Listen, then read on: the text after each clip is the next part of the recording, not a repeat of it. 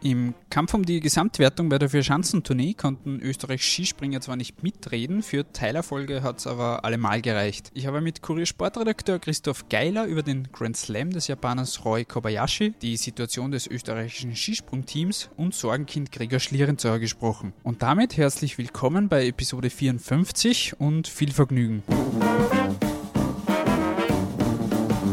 Der Kurier-Sport Podcast. Ein wenig Sport für zwischendurch von und mit der Kuriersportredaktion und Moderator Stefan Berndl. Zu Beginn einmal ein Rückblick auf die Vier-Schanzentournee. Der große Triumphator war Roy Kobayashi, der alle vier Springen und dadurch logischerweise auch die Gesamtwertung gewann. Er ist in dieser Saison relativ aus dem Nichts gekommen, hat davor, du hast es auch in einem Kurierartikel zuletzt geschrieben, gerade einmal 242 Punkte in seiner gesamten Karriere gesammelt. Wie erklärst du dir den plötzlichen Erfolg und was macht er heuer besser als der Rest der Springer? Die Trainer haben ihn schon im Sommer auf dem Radar gehabt. Er ist im Sommer beim Sommer Grand Prix schon exzellent gesprungen und da hat zum Beispiel der deutsche Cheftrainer Werner Schuster gemeint, hoppla, vor dem muss man Angst haben. Was bei ihm auffällt, er beherrscht den Absprung und diese wichtige Übergangsphase vom Absprung in, die, in den Flug, wo sie, die dauert 0,25 Sekunden. Das beherrscht er wie kaum ein anderer und er nimmt sehr viel Geschwindigkeit mit vom Schanzentisch und das ist ein Grund, warum er, warum er so weit fliegt. Und es schaut bei ihm einfach alles sehr spielerisch aus und sehr traumwandlerisch und das ist, glaube ich, aber der größte Punkt, warum er so gut ist. Durch seinen ersten Weltcupsieg hat der ein, hat, hat, hat diese Karriere eine Eigendynamik genommen, wie man sie im, im Skspringen oft, oft schon erlebt hat. Wenn ein Skispringer Selbstvertrauen hat, wenn er Sicherheit hat, das verleiht Flügel und dann marschieren die von, von Sieg zu Sieg. Also ich erinnere nur zum Beispiel an den Thomas Diethardt. Wer hatte den auf der Rechnung 2013? Der ist als Nobody zur Tournee gekommen, war vorher nur in den Niederungen des Skispringens und dann gewinnt er auf einmal aus heiterem Himmel die Tournee, hat dann noch ein paar gute Springen in seiner Karriere und ist dann so schnell wieder gesunken, so schnell er aufgetaucht ist. Also dieses Skispringen ist eine, Entschuldigung der Ausdruck, eine Sausportart, wo man oft nicht nachvollziehen kann, warum einer richtig gut ist und warum einer dann im Umge umgekehrt dann auch wieder richtig schlecht ist. Das, da spielt sich so viel auf der mentalen und Gefühlsebene ab und das ist auch der Reiz dieses Sports. Ist Roy Kobayashi dann aktuell wirklich so viel besser als die Konkurrenz oder profitiert er auch einfach davon, dass der Rest der Favoriten, etwa auch ein Stefan Kraft, einfach Schwächen zeigt.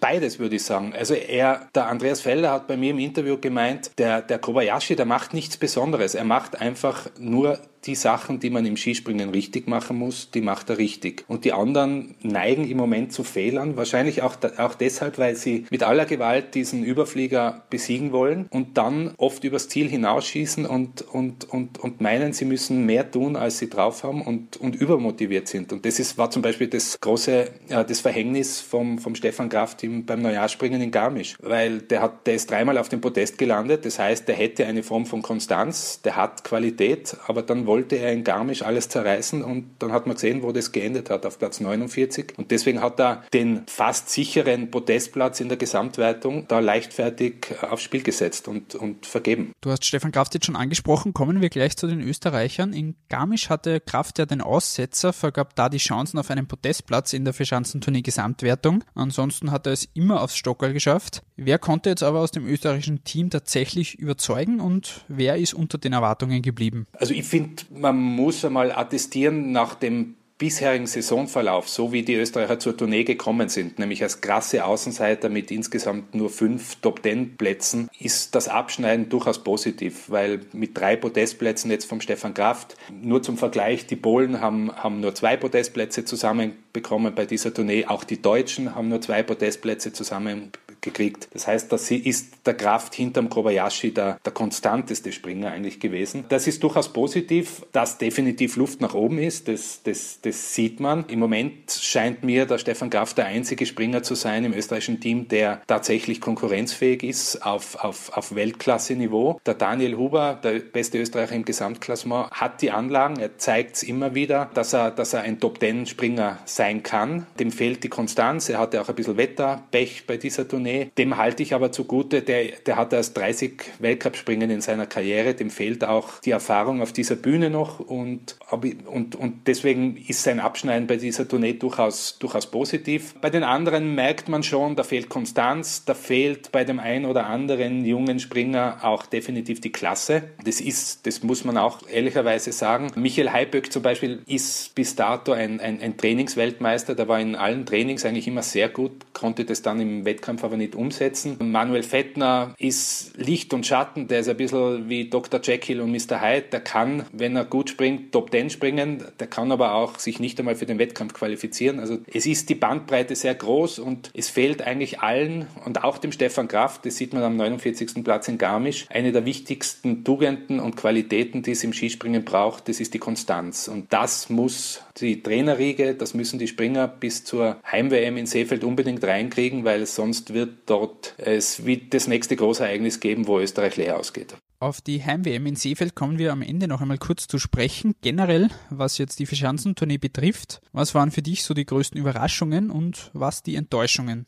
Also grundsätzlich die Überraschung war für mich schon, dass es dann tatsächlich zum dritten Grand Slam in der, in der Tourneegeschichte gereicht hat. Das war lange Zeit so ein Mythos und ich kann mich noch erinnern, ich war als, als junger Journalist beim ersten Grand Slam dabei vom Sven Hannawald und, und das war historisch. Da hat man auch gemerkt, was für, das, das hat geprickelt dort in, in Bischofshofen im Stadion. Mittlerweile muss man fast schon sagen, ist das fast schon Routine. Letztes Jahr hat es der Kamisch doch geschafft, der Bole, heuer der Kobayashi. Ich glaube aber, dass das jetzt nicht in dieser Tonart weitergeht. Was, was schon auffällig war, wie viele Superstars und, und ehemalige Seriensieger gestrauchelt sind oder sich im Moment einfach blutig schwer tun, erfolgreich zu springen. Ich denke da an Peter Preutz, der war vor drei Jahren der absolute Dominator und hat damals äh, einen neuen Punkterekord aufgestellt. Der ist nach Garmisch oder nach der Qualifikation von Garmisch, muss man sagen, ist er abgereist und hat die Tournee beendet. Oder ein Olympiasieger Andreas Wellinger war nur ein Schatten seiner selbst. Äh, auch die Polen, Kamil Stoch und Piotr Schiller, die beide Mitfavoriten waren, haben, haben keine Rolle gespielt. Also das war schon erstaunlich, dass viele Stars sich blutig schwer tun. Was auch enttäuschend bis zu einem gewissen Grad war, war die Kulisse. Im Bagi das Begieselstadion schon, schon viel voller erlebt in der Vergangenheit. Zum Beispiel in Oberstdorf war die Qualifikation mit, da waren schon 15.000 Zuschauer. Bagisel war bei weitem nicht ausverkauft. Das ist natürlich auch dem geschuldet, dass die österreichischen Fans erfolgsverwöhnt waren durch die Zeit der Superadler und, und dass die Österreicher einfach in der Gesamtwertung keine Rolle mehr gespielt haben. Und deswegen muss man das jetzt akzeptieren, dass die Stadien nicht mehr so voll sind wie zur Ära von Morgenstern und äh, in erfolgreichen Zeiten von Gregor Schlierenzauer. Dann kommen wir doch gleich auf die Lage des ÖSV in den letzten Jahren zu sprechen. Du hast jetzt schon die goldene Ära angesprochen mit Morgenstern, mit Schlierenzauer, mit Kofler, Koch, Leutzel, wo es auch sieben Turniersiege in Folge gab von 2009 bis 2015. Der letzte gelang Stefan Kraft. Wo liegen dann deiner Ansicht nach aktuell die größten Probleme beim ÖSV und bei den Springern? Also man Probleme, das ist, es ist eigentlich eher, äh, darf man es überhaupt Problem nennen? Wir sind natürlich erfolgsverwöhnt durch diese Ära. Das darf man, das darf man nicht außer Acht lassen. Ich glaube einfach, dass eine schlechtere Generation jetzt ist. Man ist nicht immer so gesegnet mit, mit Jahrhundert oder Jahrzehnte Springern wie dem Thomas Morgenstern oder dem Gregor Schlierenzauer. Die, die wachsen nicht auf den Bäumen. Die kann man auch nicht durch das, durch, durch, durch das System ÖSV, die kann man auch nicht reihenweise produzieren. Das sieht man auch im Skifahren. Wenn, wenn der Marcel Hirscher weg ist, dann wird es auch dort eine Lücke Lücke geben. Das ist einmal ein, ein Problem, dass einfach die Generation nicht, nicht, nicht so gut ist und das Potenzial einiger Springer nicht so, nicht so hoch ist. Das andere ist natürlich, dass die Ära der Superadler seinerzeit viel überdüngt hat und, und dass, dass der ÖSV jetzt, so blöd es klingt, darunter leidet, weil in dieser, in dieser Zeit hatte kein, kein junges Talent auch nur den Hauch einer Chance, sich in, im Weltcup zu etablieren oder dort einen Startplatz zu ergattern. Und da sind etliche hochkarätige Springer, Springer mit Potenzial, sind damals auf der Strecke geblieben und haben, haben, ihre, haben, haben den Hut drauf gehaut. Zum Beispiel Michael Heiböck, der war Juniorenweltmeister, der war einer, einer der Besten in, in, im Alter zwischen 17 und 20. Der hatte einfach keine Chance, im Weltcup zu starten. Und der ist erst, nachdem Morgenstern, Koch, Leutz Wechsel die Karriere beendet haben, hat der Fuß fassen können. Und das, sind, das ist jetzt der, der, der Fluch der Vergangenheit, mit dem jetzt die aktuelle Trainergeneration konfrontiert ist, bis zu einem gewissen Grad.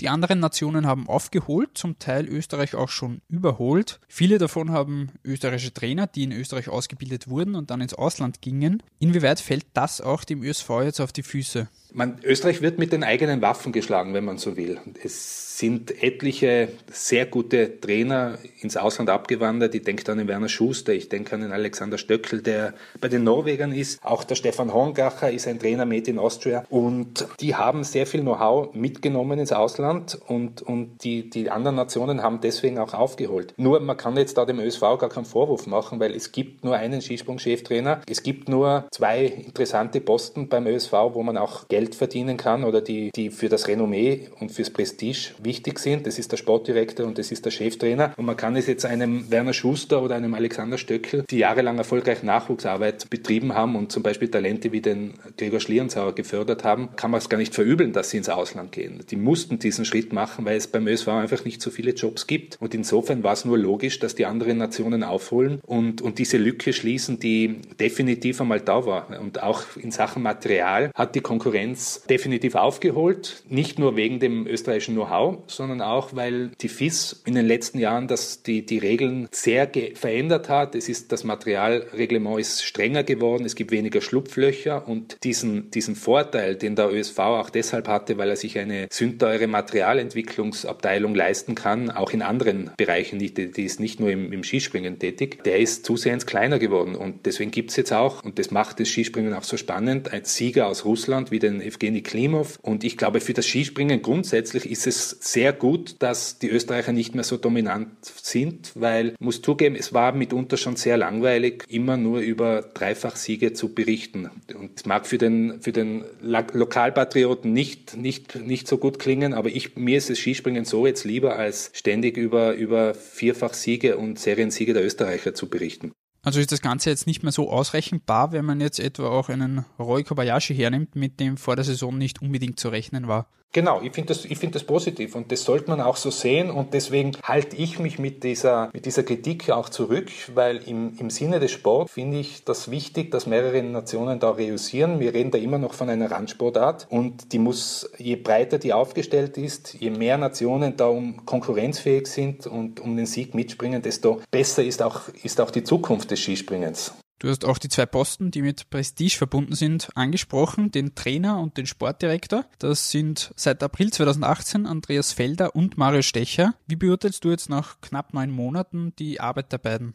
Also ich fange mal mit Andreas Felder an. Der ist unbestrittener Fachmann. Ich war durchaus überrascht, dass er zum Cheftrainer bestellt wurde, weil ich glaube auch, dass, glaube zu wissen, dass das in seiner Karriereplanung eigentlich nicht mehr vorgesehen war. Er war, der hat sich bei den Damen wohlgefühlt. Dort war er auch sehr erfolgreich. Ich finde sein Auftreten sehr angenehm. Er ist, er ist kein Selbstdarsteller wie, wie so manch anderer Cheftrainer vor ihm. Sehr sachlich. Er stellt sich nicht in den Mittelpunkt und ich glaube, dass er in der Phase, wo sich das österreichische Skispringen Thüringen im Moment befindet, sehr gut ist, weil er Probleme klar anspricht. Er ist keiner, der um den heißen Brei herumredet. Er ist auch keiner, der falsche Hoffnungen schürt und, und von irgendwelchen Wunderdingen träumt, sondern der ist ein knallharter Arbeiter. Und ich glaube, dass das wichtig ist, in der Phase einen Routinier zu haben, der schon viel erlebt hat, der auch mit öffentlicher Kritik umgehen kann und der auch authentisch ist. Man, wir reden da von einem der größten Skispringer aller Zeiten, einer von wenigen Skispringern, die, die im klassischen Stil und im V-Stil gewonnen haben, einem Gesamtweltcup-Sieger. Also dem kann man nichts vormachen. Und ich glaube, gerade in dieser Drucksituation mit der Heim-WM kann dieser Andreas Felder mit seiner Art ein, ein gewinnbringend für, für den ÖSV sein.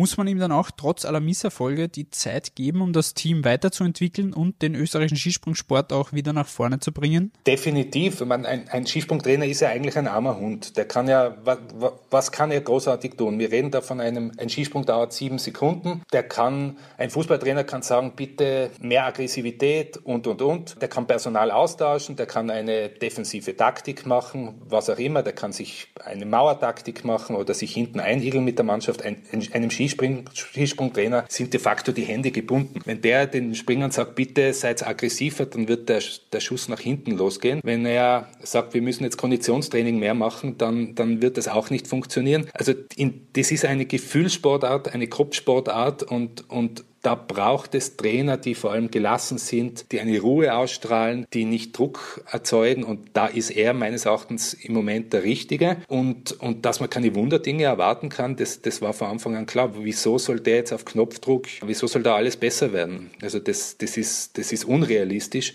Und wenn man schaut, wie lange Werner Schuster auch in Deutschland gebraucht hat, der war in den ersten zwei Jahren auch nicht erfolgreich. Und da hat es auch seine Zeit gebraucht. Und ich erinnere auch an die Ära eines Alexander Beutner, der heute gelobt wird als Rekordtrainer. Ja, das stimmt. Nur, der war in den ersten zwei Jahren auch nicht erfolgreich. Der hat auch seine Zeit gebraucht, bis das gefruchtet hat. Und das darf man, sollte man nicht vergessen, wenn man jetzt den Andreas Felder von außen kritisiert. Apropos Alexander Pointner und in diesem Zusammenhang auch Sportdirektor Mario Stecher. Pointner hat zuletzt wieder Kritik geübt. In seiner Kolumne bei den oberösterreichischen Nachrichten warf er dem ÖSV vor, dass er zu lange im eigenen Saft geschmort habe und dass der Verband zu veraltet und zu verstaubt sei. Und er hat kritisiert, dass Stecher die Erfahrung fehle. Wie beurteilst du diese Kritik und was hältst du da davon? Ich meine, die Kritik ist an und für sich nichts Neues. Seitdem er Kolumnen schreibt, die schreibt er übrigens auch für die Tiroler Tageszeitung, übt er Kritik. Das ist sein gutes Recht. Ich finde es teilweise war es letztklassig, die Kritik, weil man, man kartet nicht nach. Ich finde auch, dass, dass der Vorwurf, dass ein Mario Stecher zu, zu wenig Erfahrung hat, das ist ja fast schon putzig, weil der Herr Pointner soll sich daran erinnern, dass er mit 33 den Trainerjob übernehmen übernehmen durfte beim ÖSV. Ich glaube auch nicht, dass er die Altersweisheit mit Löffel gefressen hat seinerzeit. Also dem Mario Stecher vorzuwerfen, dass er zu wenig Erfahrung hat, das ist Hanebüchen. Der ist seit 1993 im Spitzensport tätig. Er kennt sich aus in der Kombination. Er war erfolgreich. Also an dem scheitert es sicher nicht im Moment beim ÖSV. Wie schätzt du jetzt Stecher selbst ein, nachdem wir Andreas Felder schon besprochen haben? Es ist sicher kein, kein, einfaches Amt, wenn man ein Jahr vor der Heim-WM die, diese, diese Aufgaben übernimmt. Und der war bis vor zwei Jahren ja noch, noch selber aktiv, oder bis vor drei Jahren, Entschuldigung. Ich finde, man sieht erste Ergebnisse, zum Beispiel positive Ergebnisse bei den Kombinierern. Da hatten wir heuer schon einen Saisonsieg. Es waren drei österreichische Athleten auf dem Podest. Alles drei mit 20er. Das heißt, da ist der Generationswechsel, der den Skispringern, der bei den Skispringern noch im Fluss ist, ist, ist dort schon gelungen. Die Deutschen zum Beispiel, die jahrelang das Kombinieren geprägt haben, die haben, sind noch ohne Saisonsieg. Insofern sehe ich da eine, eine sehr gute Entwicklung. Und ich glaube, dass der der richtige Mann an, an, an dieser Position ist. Mir wären jetzt keine Alternativen eingefallen. Und er ist ein, so kenne ich ihn als Athlet, er ist einer, der Probleme klar anspricht, auch, auch, kann auch sehr knallhart sein, kann auch sehr unbequem sein. Und ich glaube, das ist in der Position durchaus, durchaus wichtig. Kommen wir zu einem anderen Thema und zwar Gregor Schlierenzauer. Nach wie vor der erfolgreichste Skispringer aller Zeiten mit 53 Weltcupsiegen, der Springer mit den meisten Erfolgen. Der letzte liegt jetzt allerdings schon mehr als vier Jahre zurück. Seitdem gab es viele mentale Tiefs und Verletzungen. Im Dezember gab es jetzt auch ein Sondertraining mit Co-Trainer Florian Diegel. Am kommenden Wochenende macht er den Schritt zurück und wird beim Continental Cup teilnehmen. Wie schätzt du die Lage von Gregor Schlierenzauer ein und wie schwer ist es für ihn tatsächlich, diesen Weg zurückzufinden? Ich glaube, er tut sich blutig schwer und ich glaube, er, er hat auch damit zu kämpfen, dass er einfach der erfolgreichste Skispringer der, der Geschichte ist, der Weltcup-Geschichte. Die Vergangenheit ist für ihn mehr Fluch als Segen im Moment, weil er ist es gewohnt, oben zu stehen und, und, und hat einfach diese Ansprüche, ganz vorne zu sein. Der ist nicht zufrieden, wenn er Zehnter wird.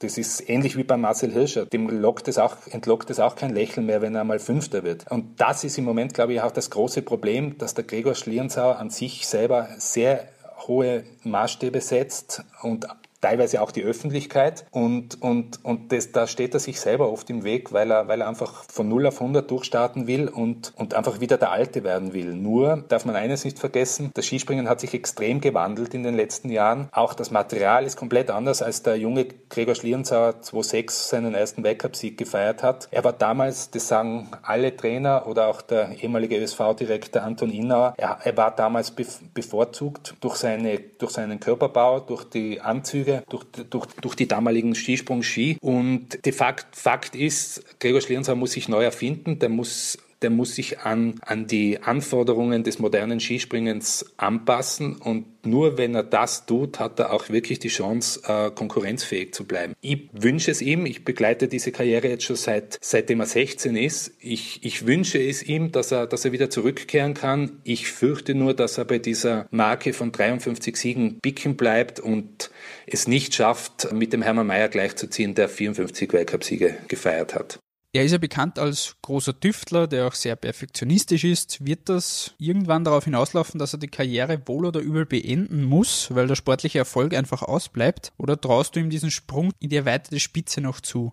Man, die Entscheidung trifft sowieso nur der Gregor Schlierenzauer selber. Ich glaube, das Wichtigste ist, dass er Spaß hat an dem, was er macht. Vom ÖSV ist, hat er überhaupt nichts zu befürchten. Die gönnen ihm jede Zeit, die wissen, was der Gregor Schlierenzauer in der Vergangenheit für das österreichische Skispringen geleistet hat und die, die unternehmen auch alles, dass, damit, er, damit er wieder zurückkommt. Deswegen auch das Privattraining mit dem Florian Liegl und wenn, wenn er halbwegs konkurrenzfähig ist, dann, dann wird er auch im Aufgebot für die Heim-WM in Seefeld stehen. Das ist, das ist unbestritten. Also einen Gregor Schlierenzauer kann man immer gebrauchen, selbst wenn er nur, sagen wir, in die Top 20 springt, das ist für, die, für eine Mannschaftswertung zum Beispiel immer noch, immer noch gut. Die Frage ist halt, wie der Gregor mit dieser Situation umgeht, ob er, ob er nicht selber irgendwann einmal den Hut draufhaut, wenn er sieht, dass, dass, dass sich die Erfolge nicht einstellen. Die, diese Gefahr sehe ich schon, weil, weil er in den letzten Jahren einfach kaum einmal ein Erfolgserlebnis gehabt hat und, und es ist ja nicht so, dass er, dass er nicht mehr nur, dass er nicht gewinnt. Ihm, ihm fehlt ja auch schon einiges, damit er einfach regelmäßig in die Top Ten springt. Also er ist, so ehrlich muss man sein, er ist schon sehr weit weg von der absoluten Weltklasse und, und von, von der Position, äh, die er früher bekleidet hat im Skispringen. Also da reden wir, reden wir von einem sehr weiten Weg. Wobei man immer wieder sagen muss, Skispringen ist eine komische Sportart. Da passieren oft die seltsamsten Dinge und, und siehe Thomas Diethardt, siehe bis zum gewissen Grad gerade auch, auch, auch Kobayashi, äh, ist oft passiert innerhalb von Monaten oder innerhalb kürzester Zeit können Leute wieder gewinnen, die man vorher nicht auf der Rechnung gehabt hat. Aber trotz allem sehe ich beim Gregor schon noch Probleme und der hat, glaube ich, noch einen langen Weg vor sich und ich hoffe, er, er ist bereit, all diese Hindernisse aus dem Weg zu räumen, weil ich könnte es auch nachvollziehen, wenn er irgendwann einmal selber den Hut drauf haut und sagt, ich, ich möchte mir das nicht mehr antun. Dann kommen wir zu guter Letzt auf die Heim-WM in Saalfelden von 19. Februar bis 3. März zu sprechen. Was erwartest du dir dort und wen hast du auf der Favoritenliste? Glaube mal, dass es grundsätzlich kein Nachteil ist, dass die Österreicher letztes Jahr bei Olympia schlecht waren und keine Medaille geholt haben und grundsätzlich die Erwartungshaltung vergleichsweise niedrig ist, wenn man das vergleicht mit früheren Weltmeisterschaften, wo von Österreich ja Goldmedaillen gefordert wurden, wurden und, und erwartet wurden. Das ist sicherlich ein, ein, ein Vorteil. Ein Vorteil ist auch, dass die Österreicher die Chancen kennen, dass sie am Parkiesel immer wieder trainieren, dass sie auch in Seefeld immer wieder trainieren. Ich glaube oder ich rechne fest damit, dass der Stefan Kraft eine Medaille holt, weil ich, ich sehe, der ist wieder am Weg zurück zu seiner alten Stärke. Wenn er, wenn er so weitermacht, dann ist es, ist es nur eine Frage der Zeit, bis er in diesem Winter ein, ein Skispringen wieder gewinnt und möglicherweise schafft es ja, seinen Titel zu verteidigen. Er war ja 2017 Doppelweltmeister. Bei den anderen, die haben schon noch viel aufzuholen. Da geht es auch darum, dass man in der Mannschaft konkurrenzfähig ist. Mit, mit Japan, mit Norwegen, mit Deutschland, mit Polen, auch mit den Slowenen. Gibt es da Mannschaften, die, die teilweise besser sind als die Österreicher, teilweise auf Augenhöhe und, und allein um schon eine Mannschaftsmedaille zu holen, braucht, da braucht man vier konstante Springer und, und die sehe ich im Moment in dieser Form noch nicht. Deswegen sage ich, wenn, wenn die Österreicher eine Medaille bei dieser WM holen im Skispringen, dann, dann wäre das durchaus schon ein Erfolg. Ich erinnere daran, bei der letzten Heim-WM 1999 in Ramsar hat es auch nur für eine Skisprungmedaille gereicht. Damals waren zum Beispiel die Langläufer mit vier Medaillen die, die erfolgreichste österreichische Sparte. Was die Kombinierer betrifft, da bin ich, bin ich sicher, dass da Medaillen kommen. Da ist auch die Dichte nicht so groß. Vor allem in den Teambewerben können die Kombinierer, muss man fast schon eine Medaille von ihnen verlangen. Und, und die bisherige Saison hat gezeigt, dass die Österreicher da durchaus konkurrenzfähig sind und fast in jedem Rennen um die Podestplätze mitlaufen und mitspringen. Also da bin ich positiv. Und ähnliches gilt für das Damenskispringen. Die sind ja auch in Seefeld am, im Einsatz. Da ist eine Daniela Iraschko-Stolz, die, die muss man immer auf der Rechnung haben. Die ist Ex-Weltmeisterin, die ist ein, ein Wettkampftyp und die hat sicher das Zeug, dort, dort eine Medaille zu holen. Damit wollen wir diesen Podcast auch beschließen. Lieber Christoph, vielen Dank für deine Einschätzungen und dass du dir die Zeit genommen hast. Gern geschehen. Das war jedenfalls Episode 54 zur zurückliegenden Vier-Schanzentournee und der aktuellen Situation der ÖSV Superadler. Wenn euch der Podcast gefallen hat, dann lasst uns das gerne wissen. Abonniert uns, liked uns, teilt uns. Wir freuen uns über jede Kritik und Feedback. Ansonsten hören wir uns dann beim nächsten Mal wieder und bis dahin, ciao.